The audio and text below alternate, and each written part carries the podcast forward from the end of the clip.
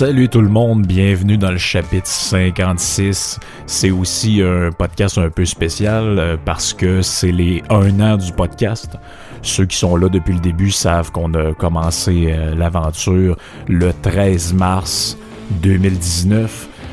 Euh, avec un podcast inaugural où c'est un petit peu plus brouillon, là. Faut, faut, faut l'avouer. Ça me fallait que je prenne le temps de me familiariser avec avec mon format, avec le micro. Je pense qu'aujourd'hui, c'est un peu mieux rodé que ça l'était au, euh, au départ. Donc, euh, en tout cas, j'espère que c'est la perception que vous en avez. Puis si je me fie aux commentaires, ben, ça a l'air assez positif. Euh, je dirais dans 90%, 95% des, des feedbacks que je reçois, même plus. en fait, c'est plutôt rare que que j'ai des, des, des commentaires négatifs. Donc ça, ça me fait ça me fait super plaisir.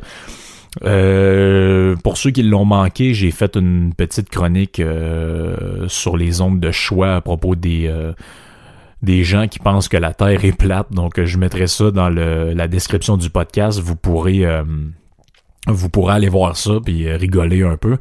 Euh, dans le fond, j'étais, j'avais été invité par euh, Doom Dumas qui me, qui me demandait de venir faire un petit segment. Fait que je suis venu, puis j'ai parlé de ça. Ça a donné un genre de 23-25 minutes dans ces eaux-là.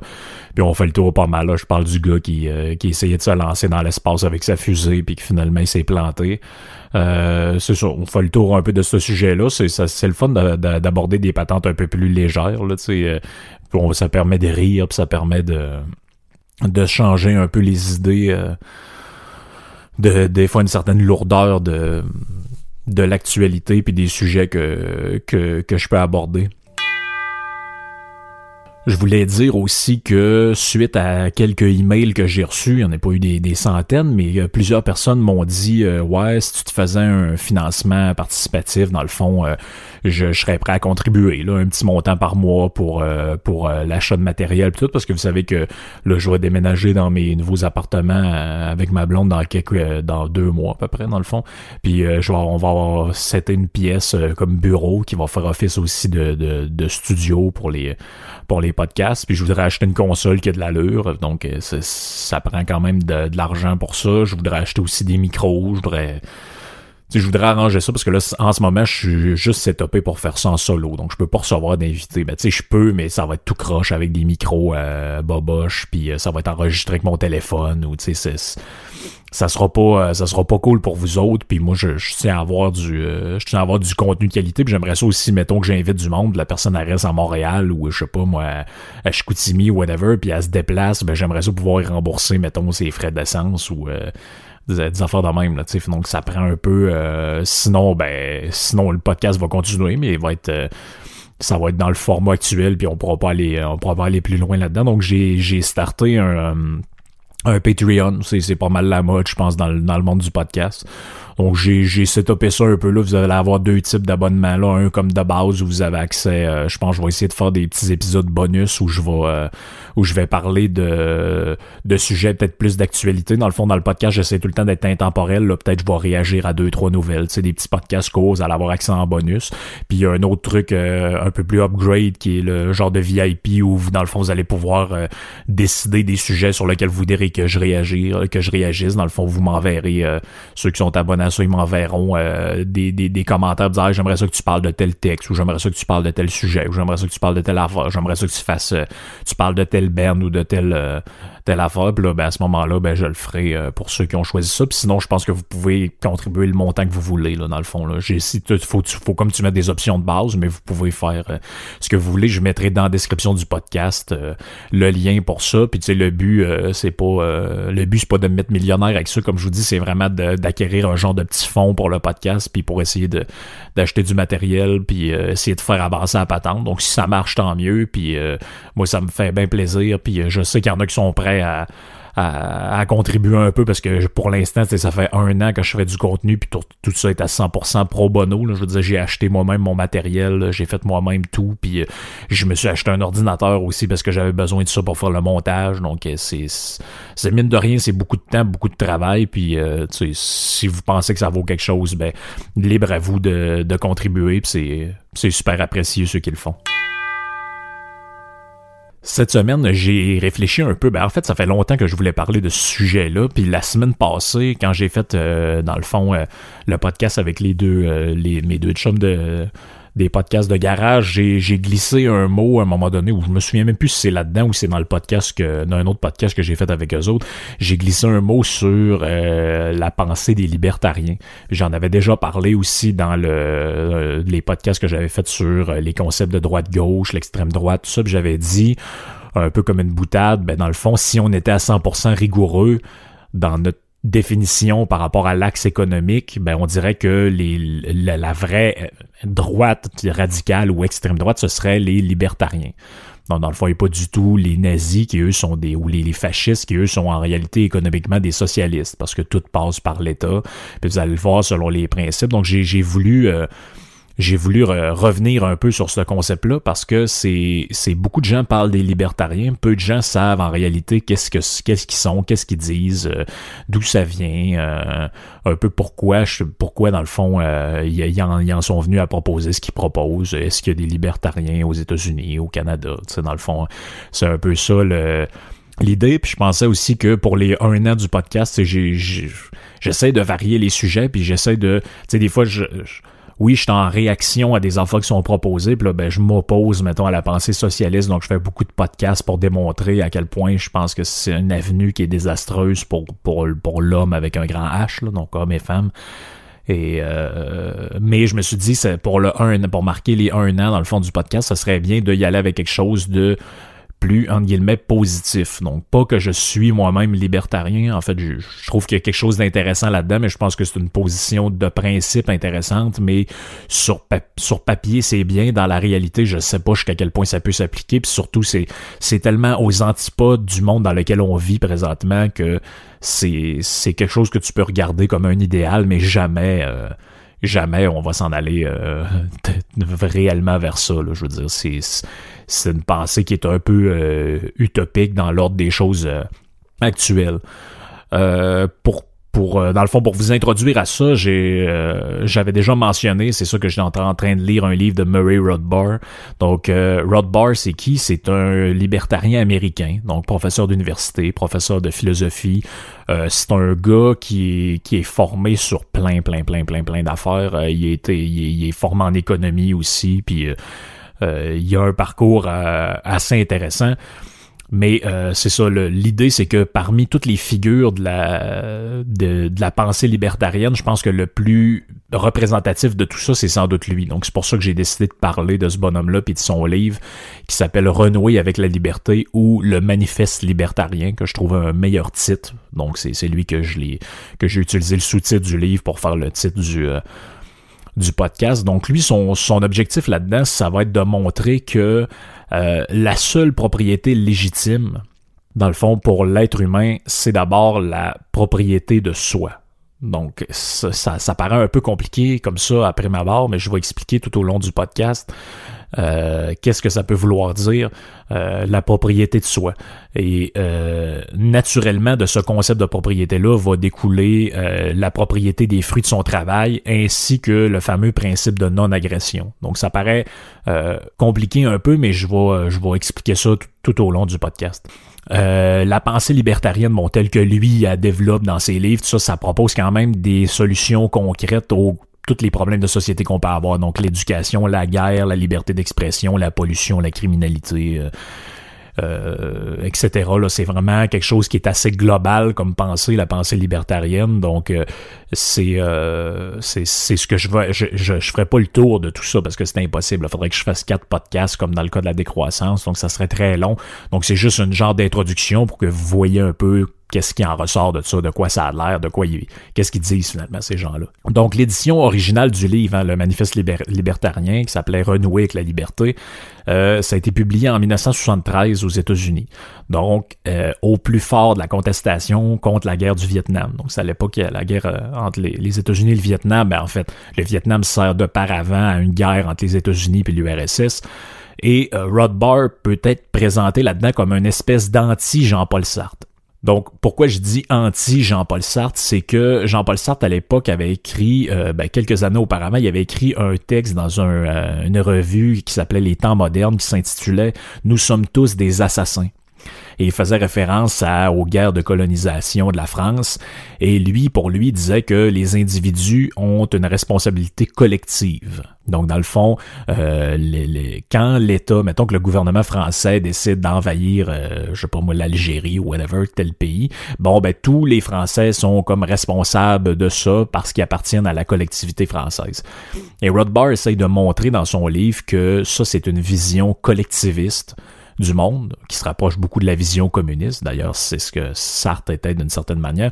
Puis c'est, c'est, très drôle parce que Sartre, il a écrit un livre euh, que probablement beaucoup de gens qui ont été au cégep ont été obligés de lire sur la liberté. Puis c'est beaucoup enseigné dans les cours d'éthique, ça, sur la, ça rentre complètement en contradiction avec ce que lui-même disait parce que c'est Sartre qui a formulé la fameuse euh, phrase qu'on entend souvent, vous avez toujours le choix.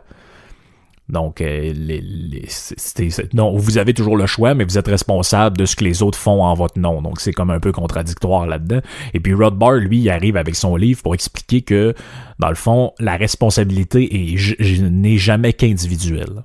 Donc, dans le fond, vous êtes responsable de vos actes, de vos, de, de, de vos actions concrètes et directes, mais vous êtes jamais responsable de ce que les autres font en votre nom ou de ce que les autres autre étant à ce qu'on définit comme appartenant à la collectivité et vous représentant. Donc lui, c'est une pensée qui est pas très à la mode, le libertarisme et non libertarianisme comme certains disent, parce que ces gens-là, dont Rothbard en, en, tête de liste, euh, vont refuser complètement toutes les affaires de euh, white privilege et toutes ces patentes-là. Donc, dans le fond, moi, c'est pas de ma faute si je suis né avec la peau noire, blanche, euh, bah, by the way, moi je crois pas vraiment à ça, ces histoires de couleur de peau là. je veux dire, c'est assez ridicule, comme quand on parle des, des jaunes pour les, les, euh, les asiatiques. Je veux dire, ça me paraît tellement. Ça, pour moi, c'est une autre époque complètement. Là, je veux dire, moi quand je vois des gens qui viennent d'ailleurs, euh, je, je, pense pas vraiment à ça.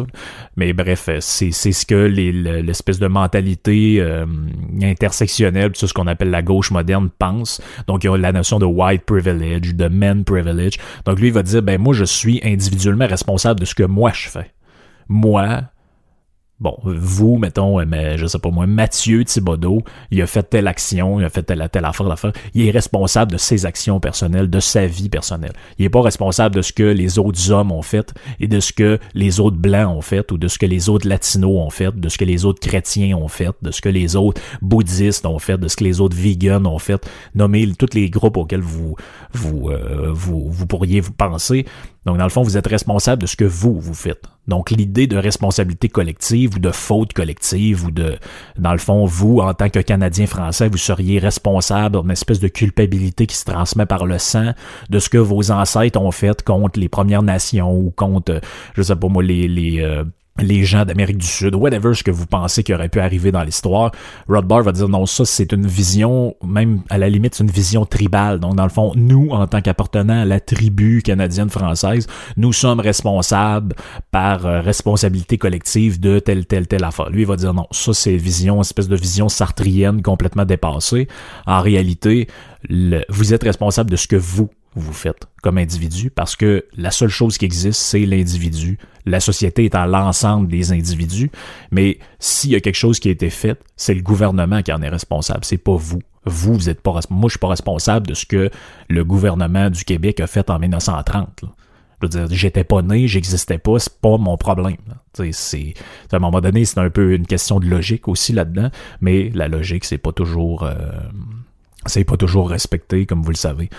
Donc, euh, ça va être aussi une pensée qui va être non interventionniste, donc en matière de politique étrangère. Donc, c'était c'était une pensée à l'époque qui a fait assez réagir quand elle est arrivée parce qu'elle en même temps qu'elle était économiquement de droite, c'est-à-dire pour le libre marché, pour la libre entreprise, tout ça, c'était aussi une pensée qu'on aurait pu qualifier de gauche sur le plan international, c'est-à-dire qu'elle était non interventionniste en matière de, de guerre. Par exemple, les autres, ils étaient contre la guerre du Vietnam, ils étaient contre toutes sortes d'affaires parce qu'ils disaient c'est l'intervention du gouvernement, c'est une violation du principe de, de, propriété. Donc, vous n'avez pas à faire ça, puis se sont toujours opposés à ça. C'est la, position de républicains comme Ron Paul et Rand Paul, son fils, je pense, aux États-Unis. Donc, c'était de s'opposer à cette vision-là que certains ont appelé l'isolationnisme. Donc la position anti-interventionniste, on disait que c'est l'isolationnisme. Euh, donc, si je reviens un peu à Murray Rothbard comme, comme tel, c'est qui ce gars-là? Donc, euh, c'est euh, Murray Rothbard, il est né le 2 mars 1926 et il est mort le 7 janvier 1995. C'est un économiste, un philosophe, euh, un politologue américain. Euh, il, a fait partie, où on le rattache à la théorie des, euh, de l'école autrichienne d'économie. Donc tout ce qui a rapport avec les von Mises de ce monde, puis les, ce qu'on appelle les, libertariens ou les anarcho-capitalistes. Donc c'est des mots un peu compliqués, là. C'est juste des catégories qu'on fait comme ça, mais ça, pas, ça veut dire nécessairement grand-chose.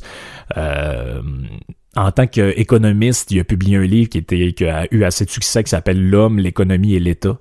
Euh, et aussi écrit un, euh, un livre qui s'appelait Power and Market. Donc, euh, il s'est servi, lui, de, la, de, la, de ce qu'il a appris chez un penseur comme von Mises, donc Ludwig von Mises, qui est un représentant, comme je l'ai dit, de l'école autrichienne d'économie, euh, qui est libéral sur le plan des, de, du libre-échange, puis de, de l'intervention de l'État. Euh, puis il a essayé avec ça d'expliquer comment le fonctionnement d'un marché qui aurait aucune intervention étatique, comment ça fonctionnerait. Et il a essayé, essayé d'élaborer une genre de, de, de réponse à ceux qui font la promotion de l'intervention étatique par rapport à sa position à lui. Euh, son influence va être incroyable pour le mouvement libertarien, donc c'est, une des figures euh, les, euh, les, les, plus marquantes de, de, tout ce mouvement-là. On parle un petit peu juste de sa, sa vie sa bio euh, comme telle dans des petits points rapides. Euh, donc, s'il est issu d'une famille juive de, du Bronx, euh, son père, David Rothbard, c'est un chimiste. Il était originaire de Pologne, donc ils ont immigré, comme vous le voyez, dans le début des années 20, sentant un peu la, la merde qui, qui s'en venait. Sa mère, Ray, était origine de Russie. Donc, ils ont, euh, ont euh, c'est, quelqu'un qui, qui, qui, a des origines diverses déjà à la base. Il a étudié à l'université Columbia, où il a été d'abord euh, diplômé en mathématiques. Donc, en 45, il a obtenu un diplôme de mathématiques. En 46, en économie. Et il va faire un doctorat en philosophie en 1956. sa thèse va être intitulée The Panic of euh, euh, dans le fond la panique il, étudie la panique de 1819 en termes de crise économique et euh, il a essayé de de, de, de, tirer des conséquences un peu sur tout ce qui est arrivé là-dedans. C'est ce que j'en ai lu par rapport. J'ai pas lu sa thèse là évidemment Vous, vous, me pardonnerez cet écart de, de rigueur là mais à un moment donné j'ai pas pas tout lire non plus ce qui existe sur la terre euh, donc, euh, comme je l'ai dit, très influencé par euh, von Mises. Donc, en, en 1950, il va assister à ses séminaires d'économie à l'université de New York, et c'est là que ça va être, il va être grandement influencé par lui, notamment par la lecture d'un de ses livres qui s'appelle L'action humaine.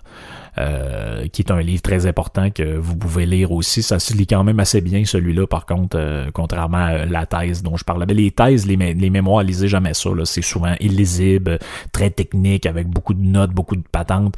Puis c'est, souvent pas très euh, user-friendly, si, si je peux dire une des bonnes façons de comprendre ce que Rothbard essaye de faire, c'est euh, de l'opposer à ce qu'on appelle traditionnellement le contrat social. Vous avez sûrement déjà tous entendu cette expression-là, ou ceux qui ne l'ont pas entendu, je, vous le résume un peu. Dans l'histoire des, des idées, de la philosophie, de la sociologie, tout ça, on, on dit souvent que l'être humain renonce à une partie de sa liberté pour vivre en société, sinon on appelle ça l'état sauvage. Donc euh, avant l'être humain, d'une certaine manière, c'est une hypothèse philosophique, mais il vivait dans l'état sauvage. Puis à un moment donné, il se regroupe, vit ensemble et renonce à une partie de sa liberté pour euh, contracter le contrat social. Donc ça, si vous lisez, mettons, Rousseau ou Hobbes, qui sont des, des philosophes respectivement français et anglais, ils vont vous expliquer d'où ça vient. Ça. Ben, Rousseau, lui, va dire, ben, ouais, dans l'état de nature, l'homme, il est bon, l'homme est libre, il fait ses affaires.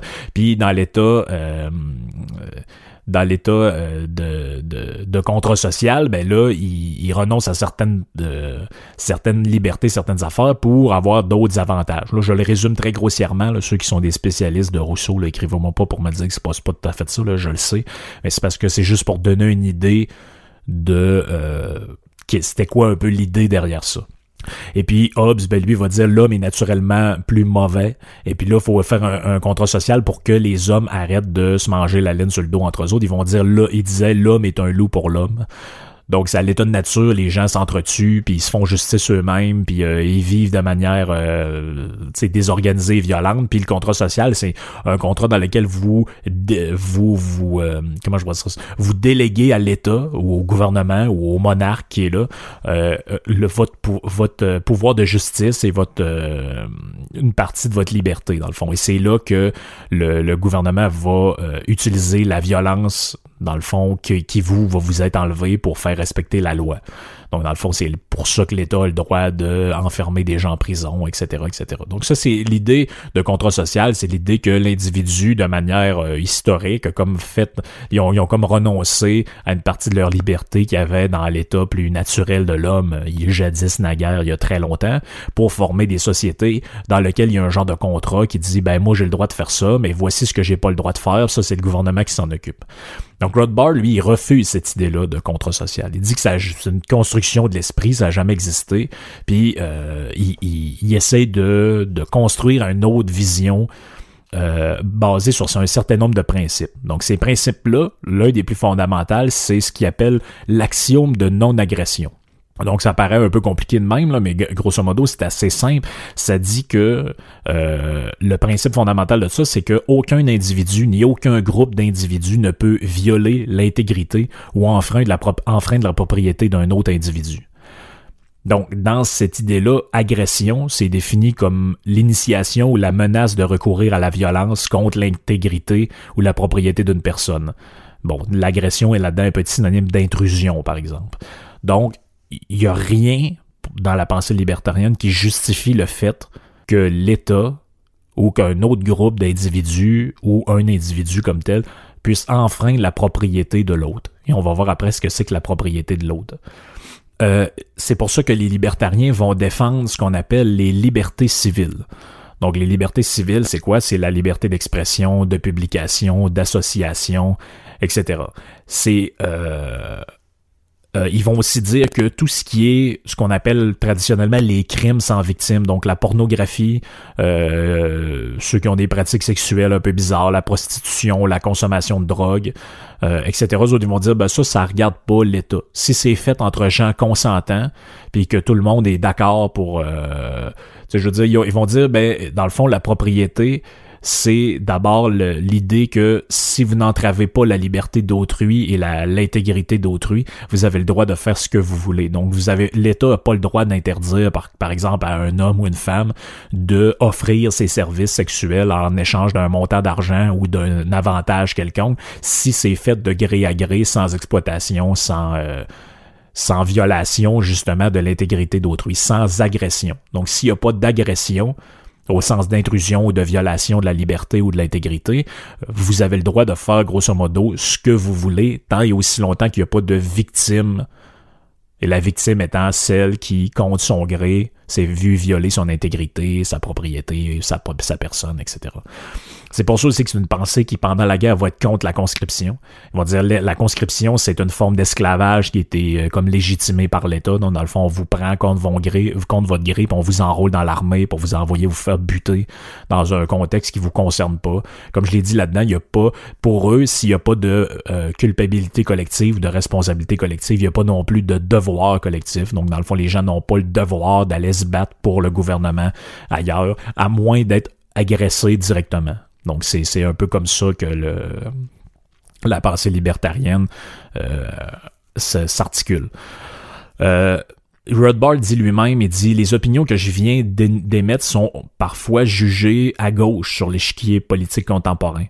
Bon, par exemple, euh, le droit de, la légalisation, par exemple, de la prostitution, de la consommation de drogue, euh, la pornographie, toutes ces patentes-là, c'est plutôt des affaires qu'à son époque, ben, les mouvements dits de droite, souvent plus religieux, plus conservateurs, étaient tous contre ces affaires-là.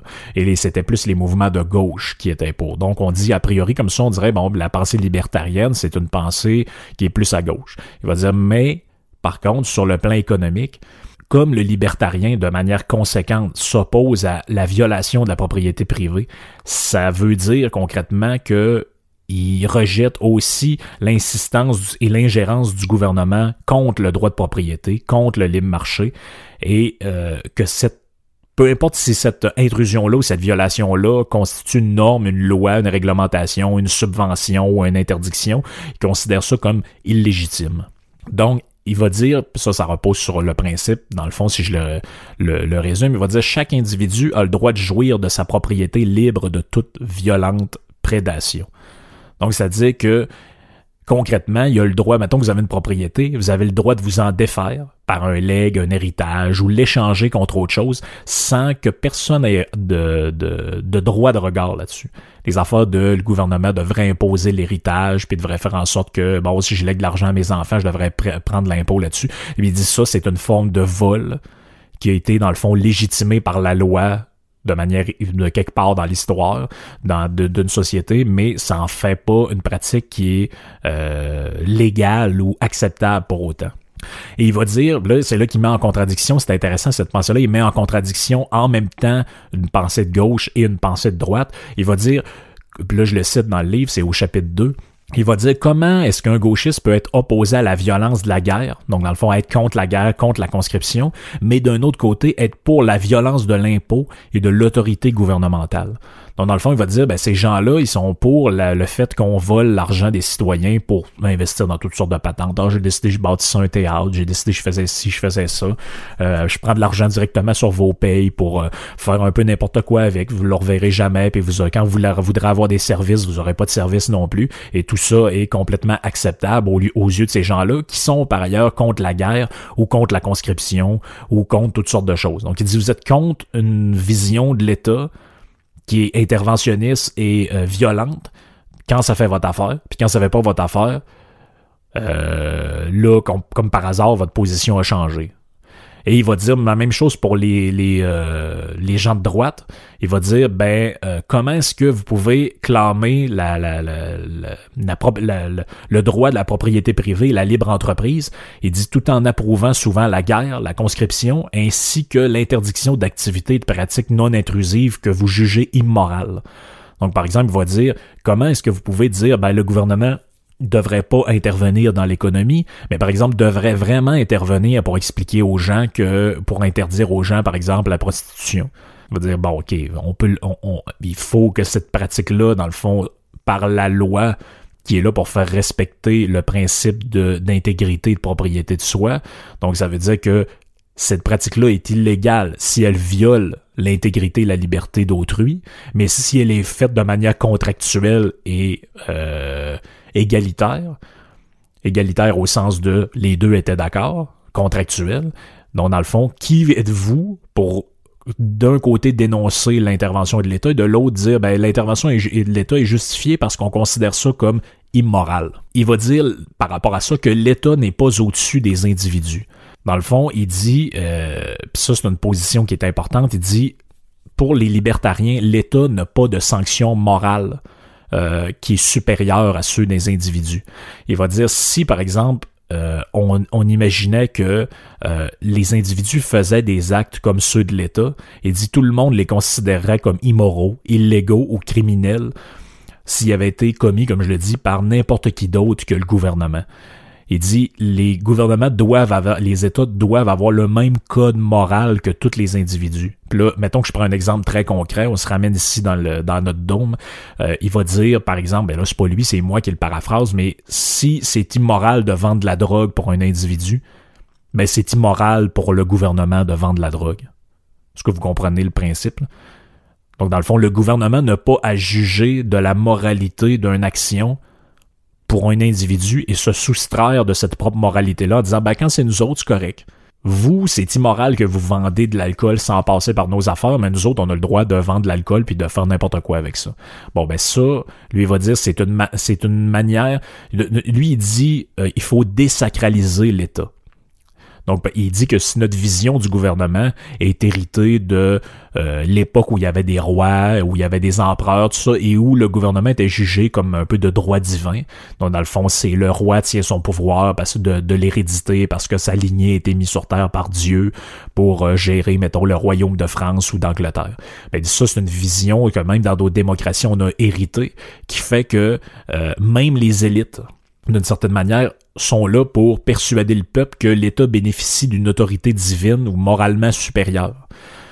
Donc il dit euh, l'État perpètre régulièrement des crimes de masse, ce qu'il nomme guerre, ou quelquefois des répressions d'activités subversives. L'État réduit en esclavage pour constituer ses forces armées, ce qu'il nomme conscription, et il vit et il assure son fonctionnement par le pillage, ce qu'il appelle impôt.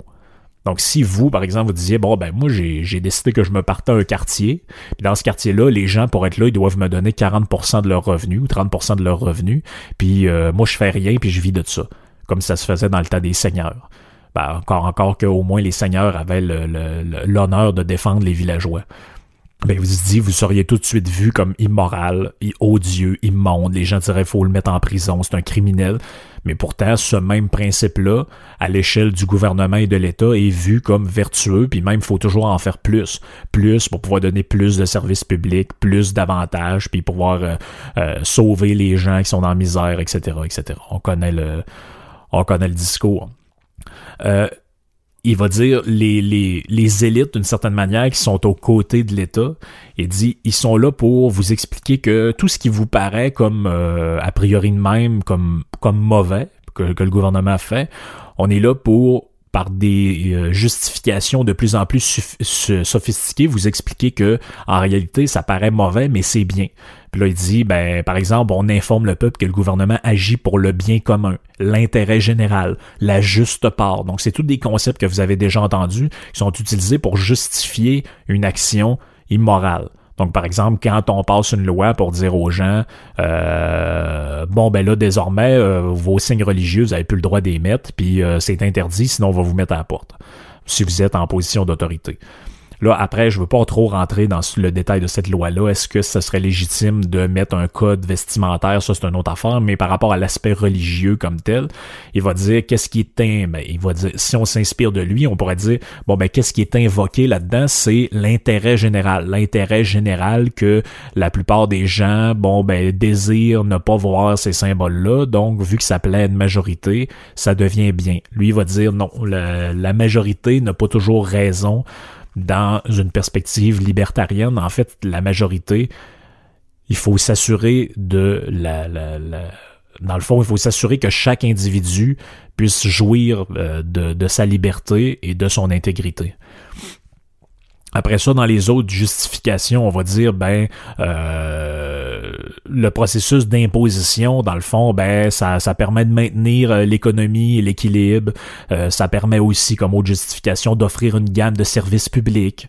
Euh, et c'est très drôle, il y a une formule pour ça, il dit la mission des intellectuels de cour, comme quand on dit la cour de Louis XVI, ou les gens qui sont autour du roi, c'est pas pour rien qu'ils prennent l'expression la cour, parce que ça désigne dans le fond euh, ceux qui sont toujours autour du gouvernement pour justifier ce qu'ils font. On pense en France à des gens de Jacques Attali, on pense ici à des gens de de Charles Taylor ou en tout cas des, des espèces d'intellectuels qui sont toujours là pour finalement dire au gouvernement vous devriez faire ci, vous devriez faire ça, vous devriez taxer ci, vous devriez interdire ça, on devrait faire une loi pour interdire les boissons énergisantes, on devrait faire ci, toujours au nom de l'intérêt public, l'intérêt général, le bien commun, euh, la fameuse phrase de Pierre Curzi, euh, d'ancien du PQA, nous on a à cœur le bien commun.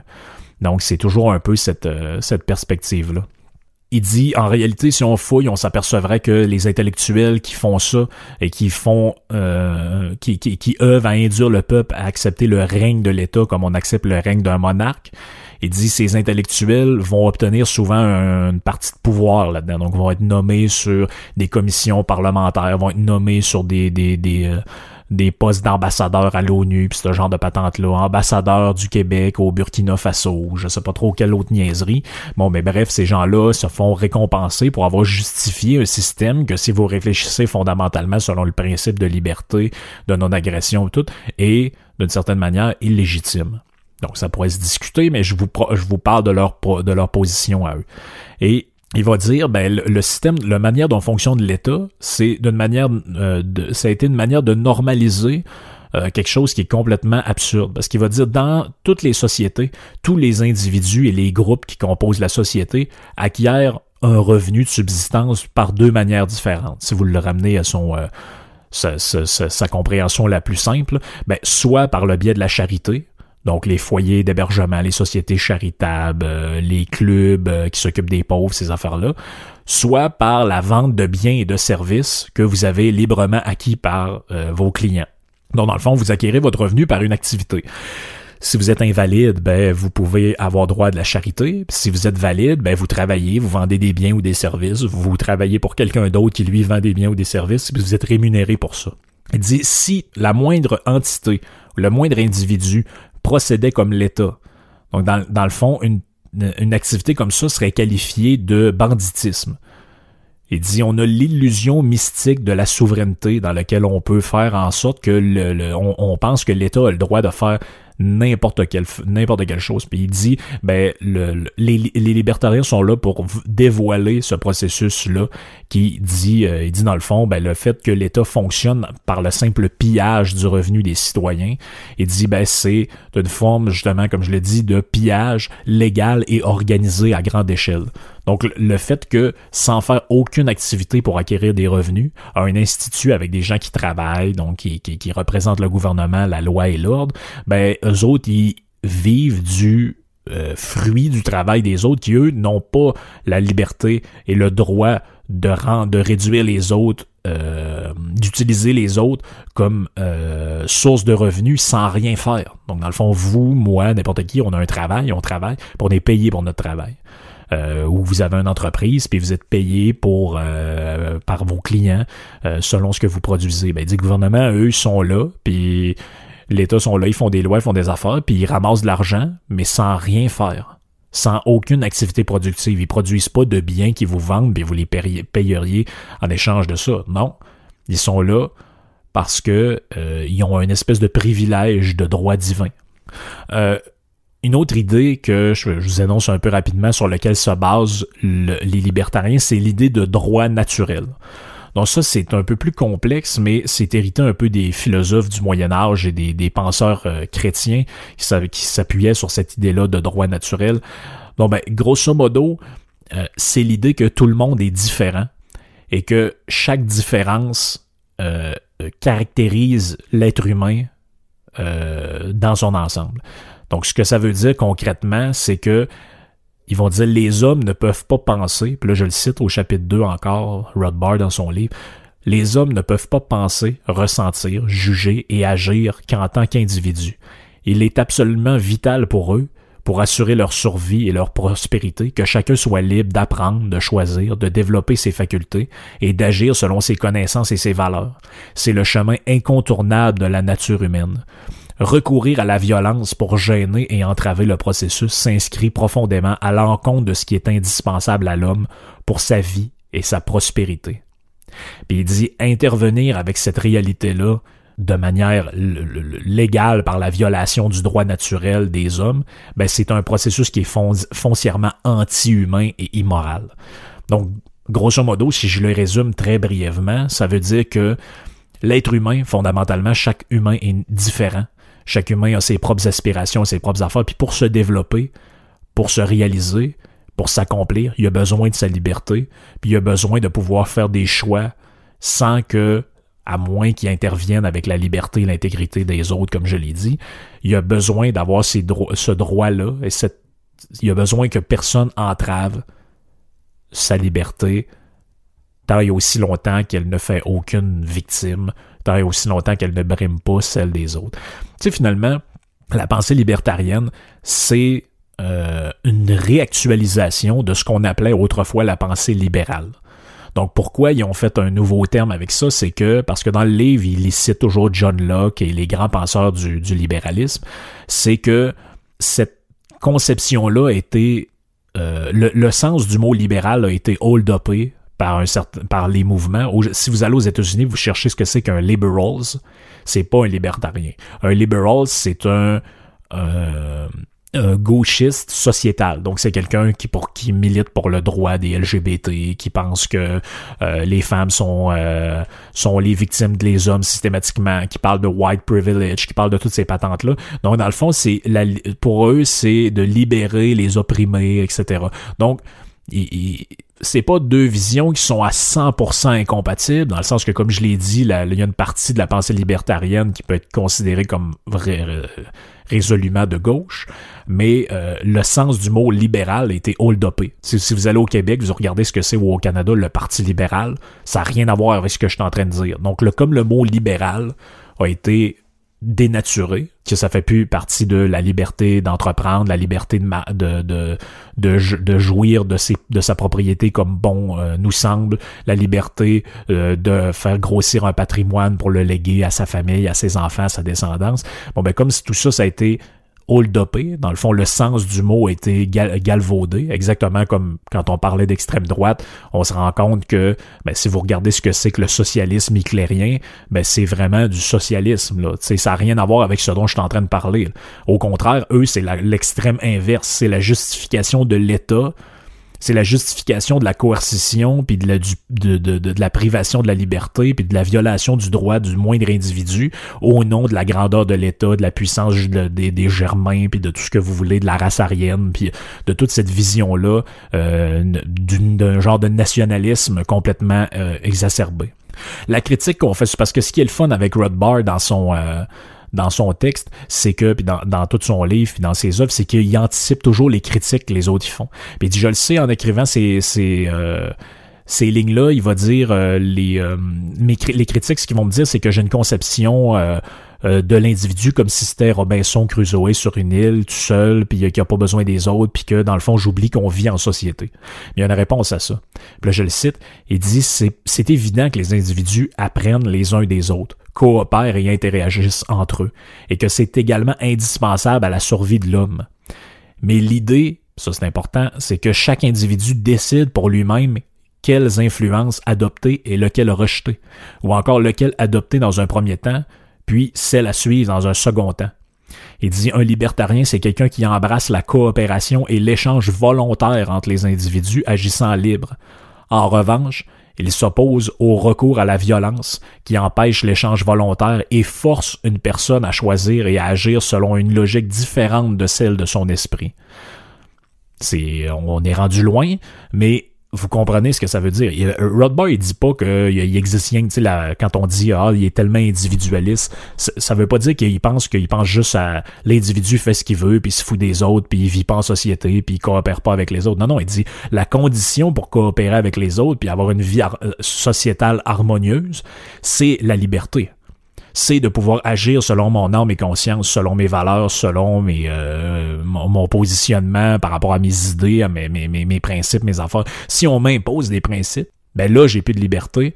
Donc, je suis pas capable d'agir de manière libre avec les autres. Je deviens une espèce d'esclave de tout ça. Un autre euh, élément important, c'est le concept de propriété de. De soi. Donc, ça a l'air d'un concept un peu obscur, mais c'est tout simple ce que ça veut dire. Il dit, ben, le, droit de propriété, ça commence fondamentalement, comme je l'ai dit au début, par le droit que chaque individu a à se posséder lui-même. il va dire, c'est là que la pensée libertarienne retourne vers la gauche dont j'ai parlé. Il va dire, le, il, il, dit ça dans son texte en 1973. Il dit, euh, ça se définit cette liberté de, cette propriété de soi par le simple fait d'être un homme ou une femme. Donc, ben, c'est à vous de choisir, faites ce que vous voulez, de posséder son propre corps, ce qui signifie de pouvoir contrôler son corps librement, sans ingérence coercitive. Grosso modo, ça veut, ce que ça veut dire, c'est, si vous voulez vous droguer, là, ça regarde personne d'autre que vous-même. La société n'a pas à vous dire, ouais, by the way, c'est illégal de fumer du pot. Donc, c'est à vous de choisir librement. Il dit, c'est comme ça que chaque individu peut penser, apprendre, juger et choisir ses propres fins et moyens pour survivre et s'épanouir. Le droit de propriété de soi-même permet à l'homme de poursuivre ses actions sans être entravé ni contraint par des abus coercitifs.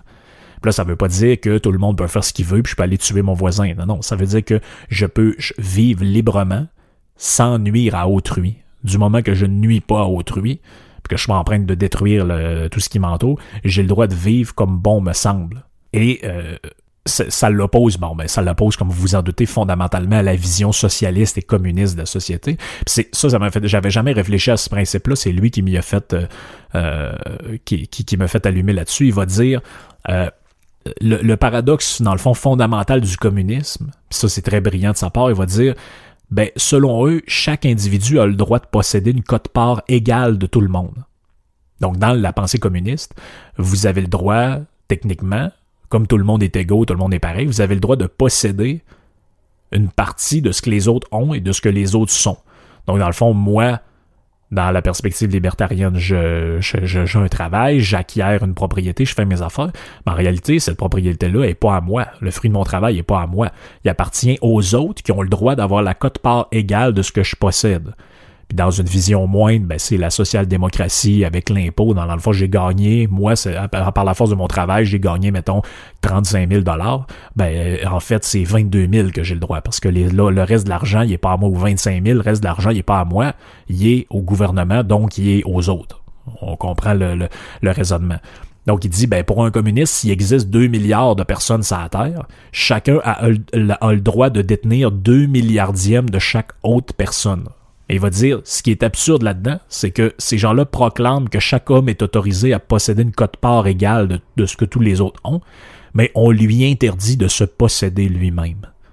Ça, pour moi, c'est le point le plus fondamental. Je suis pas d'accord avec tout ce que les libertariens disent. Pour moi, c'est, comme je l'ai dit, c'est un horizon euh, presque inapplicable. Je veux dire, c'est, on peut pas se rendre là, considérant du point où on parle. On est trop loin dans la pensée collectiviste pour se rendre jusqu'à l'idéal euh, jusqu'à la pensée libertarienne, mais il y a quand même un fond de... Ça, c'est génial, je veux dire, cette critique-là. C'est-à-dire que vous avez le droit, dans la pensée communiste, de posséder ce que toutes les autres ont de part égale, mais par le fait même, on vous interdit de vous posséder vous-même. C'est-à-dire que le fruit de ce que vous faites ne vous appartient pas, mais vous avez le droit de, voler ce que les autres ont. Donc c'est, c'est, autrement dit, c'est une pensée qui se nie elle-même. Dans le fond, comme tout le monde peut avoir ce que tout le monde a, dans le fond, personne n'a rien. Donc, c'est pas tout le monde, c'est pas la propriété est collective, c'est la propriété est juste anarchique et appartient, il y a rien qui appartient à personne. Et c'est pour ça qu'à la tête de tout ça, il y a toujours une espèce d'état de théocratique et, qui, est là pour finalement vivre aux dépens d'une société pauvre. Euh, ça, fait le tour brièvement pour cette pour, pour cette idée-là de manifeste libertarien parce que euh, je, veux pas trop rentrer dans les détails. À un moment donné, je pourrais énumérer tous les principes. Donc, le principe de responsabilité, du libre consentement, de tolérance, euh, le principe de réalité, euh, le principe de libre entreprise. Donc, il y a plein de principes sur lesquels ça repose, mais je veux pas trop rentrer dans les détails. Peut-être dans un autre podcast, je le ferai parce que je veux pas que ça devienne... je veux pas que ça devienne trop... trop intense puis que vous décrochiez complètement.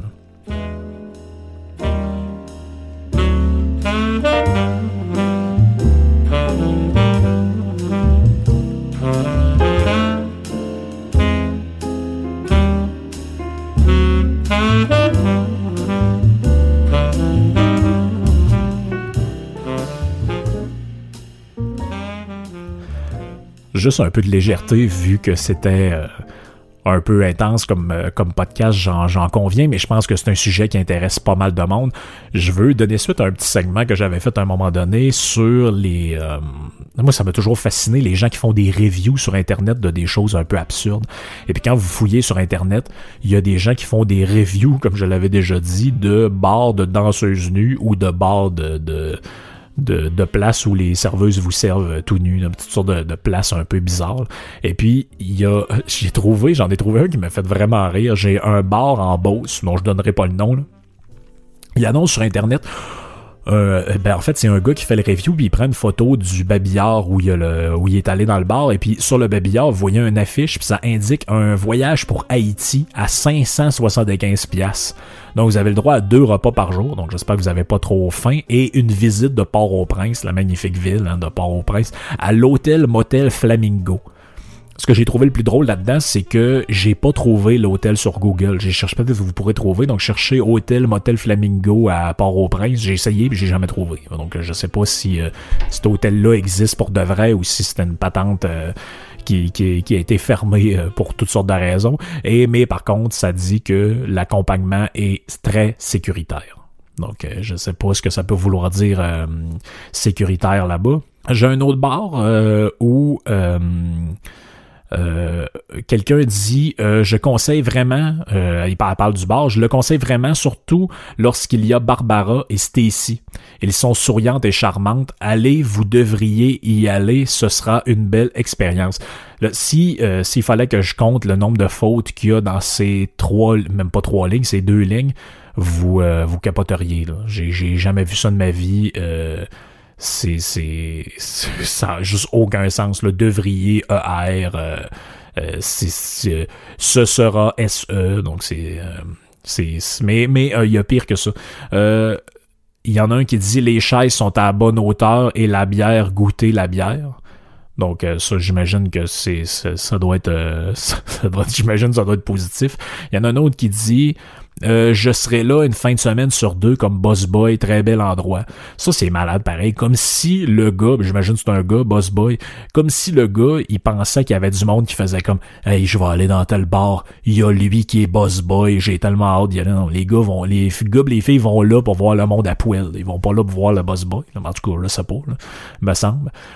Il euh, y en a un autre qui écrit le bar euh, effacer le nom, est un endroit pour socialiser avec d'autres personnes et aussi à tous les jeudis, il y a le 5 à 7 avec un buffet gratuit et consommation. Les soirs euh, et les jeudis soirs au samedi soir, il présente des orchestres variés partant des années 70 à aujourd'hui. Donc, euh, petit buffet gratis, ça c'est, euh, c'est toujours pas pire. Euh, là, l'autre, je sais pas ce qu'il veut dire exactement. Il dit, ah, ok, ok, je viens de comprendre. Et il veut dire récemment, mais écoutez comment, regardez comment il écrit ça, c'est, incroyable. R-E-S-S E accent grave M-E-N-T. Donc recement, recèment.